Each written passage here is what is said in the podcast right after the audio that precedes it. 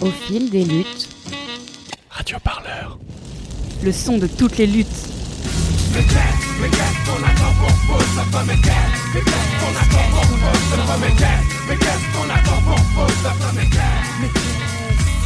Les années passent, pourtant tout est toujours à sa place. Salut. Est-ce que tu peux me dire où est-ce qu'on est et qui t'es? Je suis Colline Bouillon, avocate au barreau du Val-de-Marne et nous sommes sur le parvis du tribunal judiciaire de Créteil. Et est-ce que tu peux me dire euh, qu'est-ce qui se passe dans les tribunaux depuis le déclenchement des révoltes euh, liées à la mort de Naël?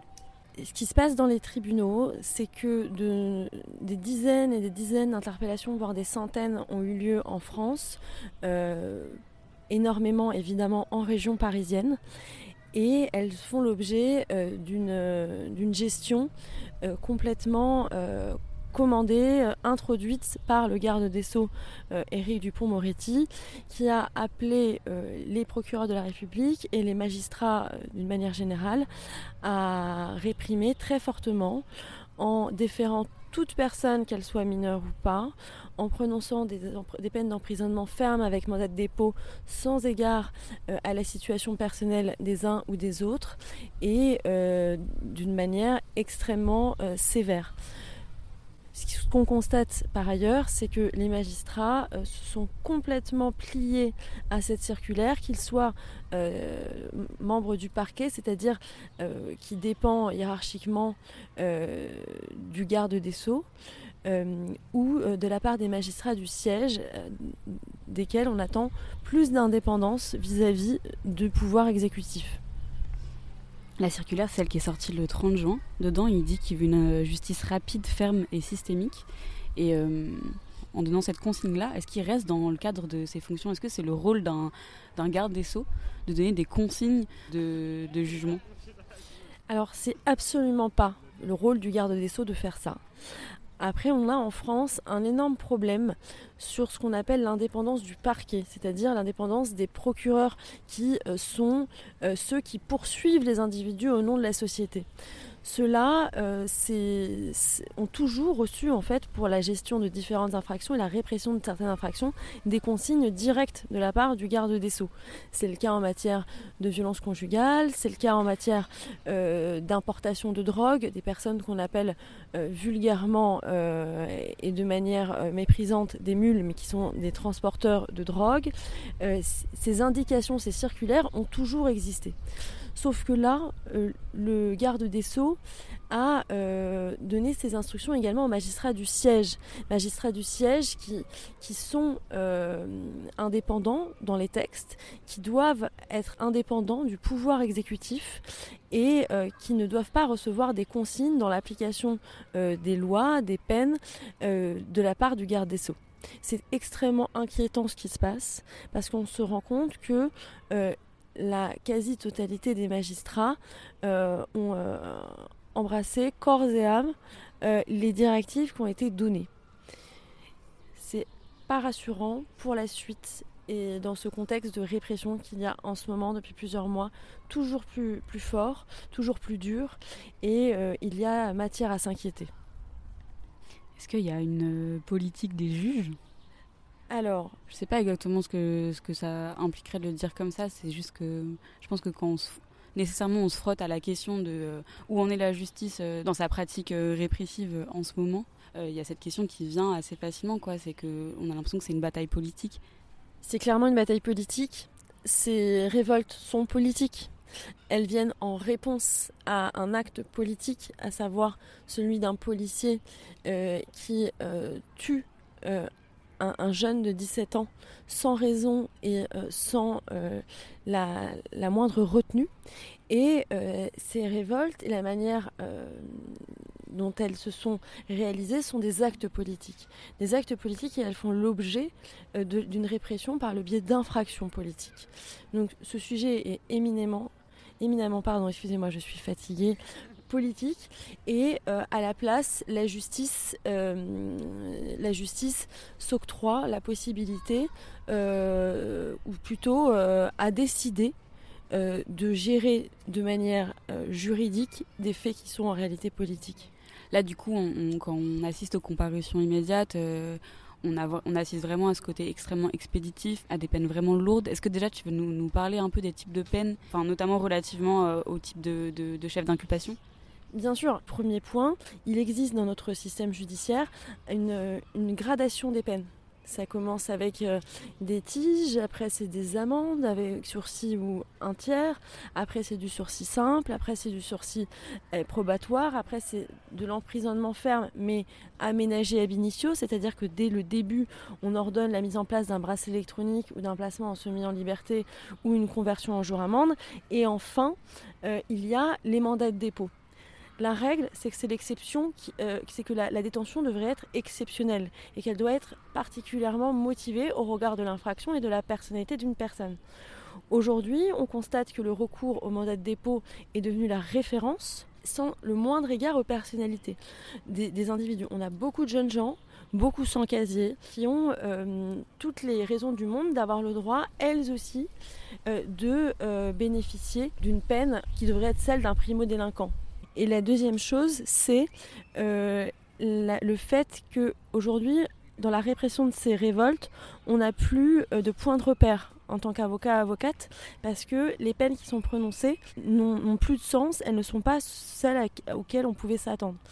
Moi qui défends énormément de militants politiques, même à titre principal par rapport à, à des jeunes par exemple de banlieue, euh, je constate que euh, quand on, euh, on peut se permettre par exemple de demander des renvois de comparaison immédiate pour ne pas bénéficier d'une justice au rabais où après 48 heures de garde à vue et une nuit au dépôt, on passe avec la tête comme une pastèque devant un juge. on peut prétendre à des peines de 3-4 mois de sursis pour avoir commis des violences sur des personnes dépositaires de l'autorité publique ou des peines de tige ou des peines d'amende. Et ici, en banlieue, euh, ce n'est pas possible.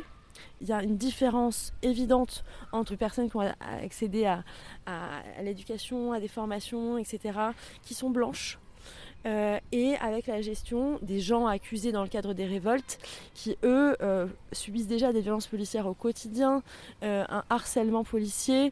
Et là, on est arrivé au point où les violences policières qu'on connaît sont devenues des violences judiciaires à l'égard de toutes ces jeunes personnes ou moins jeunes qui auraient dû bénéficier d'un régime adapté et d'une peine adaptée. Euh, cette inégalité-là, là, cette justice à, deux vitesses euh, dont tu parles en fonction de si on a ou on n'a pas les bonnes garanties de représentation et du coup euh, tout un tas d'éléments qui ont à voir avec ton, ta réalité socio-économique, est-ce que du coup ça fait que ce qui se passe en ce moment, c'est une version dense et intensifiée d'une inégalité judiciaire qui est déjà là, présente dans cette machine?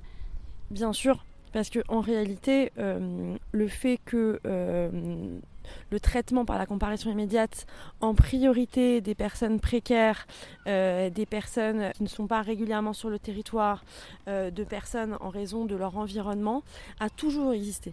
Il y a des études sociologiques euh, qui démontrent que une personne sans papier va être plus sévèrement jugée en comparaison immédiate qu'une personne qui a la nationalité ou qui est régularisée. Il y a des études qui démontrent aussi que des peines sont plus lourde pour des jeunes de banlieue que pour des, des, jeunes ou des moins jeunes. À chaque fois, je dis jeunes, mais c'est pas forcément des jeunes, euh, issus de, milieux sociaux qui se rapprochent de ceux, des juges finalement.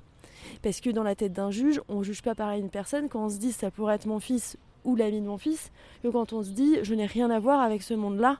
En conséquence, c'est parfaitement justifié euh, de les sanctionner d'autant plus. Face à, cette euh, répression euh, policière puis juridique, tu l'as hyper bien dit.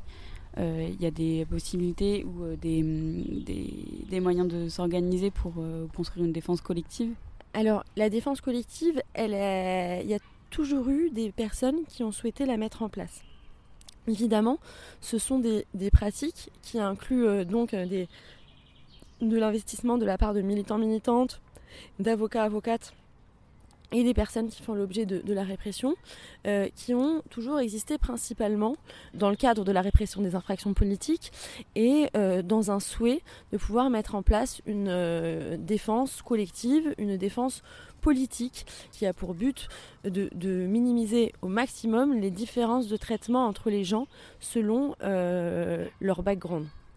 là, ce qui est très intéressant en ce moment, c'est que euh, on voit qu'il y a un vrai travail de la part euh, des personnes qui sont visées par la répression en ce moment, de s'organiser entre elles face à ça et très légitimement de s'organiser avec des personnes qui connaissent leur réalité. Donc il, ne faut pas hésiter à, avoir recours euh, à un avocat ou une avocate qui soit euh, sensible à à ces modes de défense et euh, de travailler collectivement, de recevoir le soutien qui puisse être apporté. Et ce qu'on a pu voir par exemple avec la création de la Legal Team antiraciste, c'est que des gens de partout se sont unis pour se dire on va répondre solidairement, on va répondre ensemble. Comment on fait pour, euh, si on n'est pas euh, nous-mêmes euh, inculpés ou juristes, comment on fait pour aider? Il y a quelque chose qui est très important, c'est le fait d'assister aux audiences. Parce que les audiences sont publiques et là encore, il y a une différence de classe vous voyez, quand vous êtes à Paris, vous avez énormément d'appels à, rassemblement. Euh, vous avez des personnes euh, euh, de beaucoup de milieux différents qui viennent assister aux audiences. Et pour regarder la justice, qu'elle ne se fasse pas seule dans une pièce avec un procureur, trois juges, une personne en difficulté et une avocate ou un avocat qui est surmené dans le cadre d'une permanence pénale. Et le fait est que dans les juridictions de banlieue, en général, il peut y avoir du monde dans la salle, mais c'est les gens euh, qui côtoient les personnes qui ont été interpellées. Des gens émanant dans les tribunaux de banlieue, de, villes, de banlieue, de certains quartiers, euh, etc. Sauf que c'est des personnes qui s'auto-forment à la justice, donc c'est extrêmement important. Euh, mais qui n'ont pas forcément l'accès a une visibilité pour euh, la répression qui touche leurs proches. Et, moi, je trouve, ce que je, trouve le plus positif depuis le début de ces révoltes, c'est que tous les jours, dans tous les tribunaux d'Île-de-France, euh, à minima, et je pense que ça a été dans le cas ailleurs en France, euh, ça a été naturel que les personnes viennent prendre part à à ces, décisions de justice, à, ces moments de justice, et pouvoir envoyer le message, on vous regarde, on vous regarde, la société vous regarde. Il y a eu beaucoup de journalistes aussi à Créteil, c'est exceptionnel parce que moi je peux vous dire que le nombre de fois où je me suis retrouvée à 23h avec euh, juste des juges, un procureur, une personne sans papier, sans proche et moi, euh, le contrepoids est très difficile et c'est vraiment euh, des, des, mois, des années de prison qui s'enchaînent sans qu'il y ait aucune personne qui ne s'en soucie. Ok, c'est noté. On va venir. Merci. Radio Parleur, le son de toutes les luttes. Écoutez-nous sur radioparleur.net.